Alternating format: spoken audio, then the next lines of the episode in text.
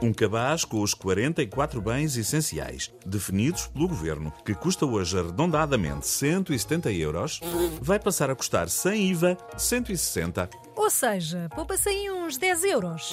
Não é nada mau. Sim, partindo do princípio de que os preços se mantêm.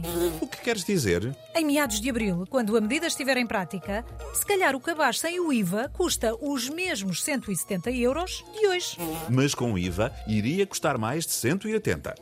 Impressionante! É sempre a poupar.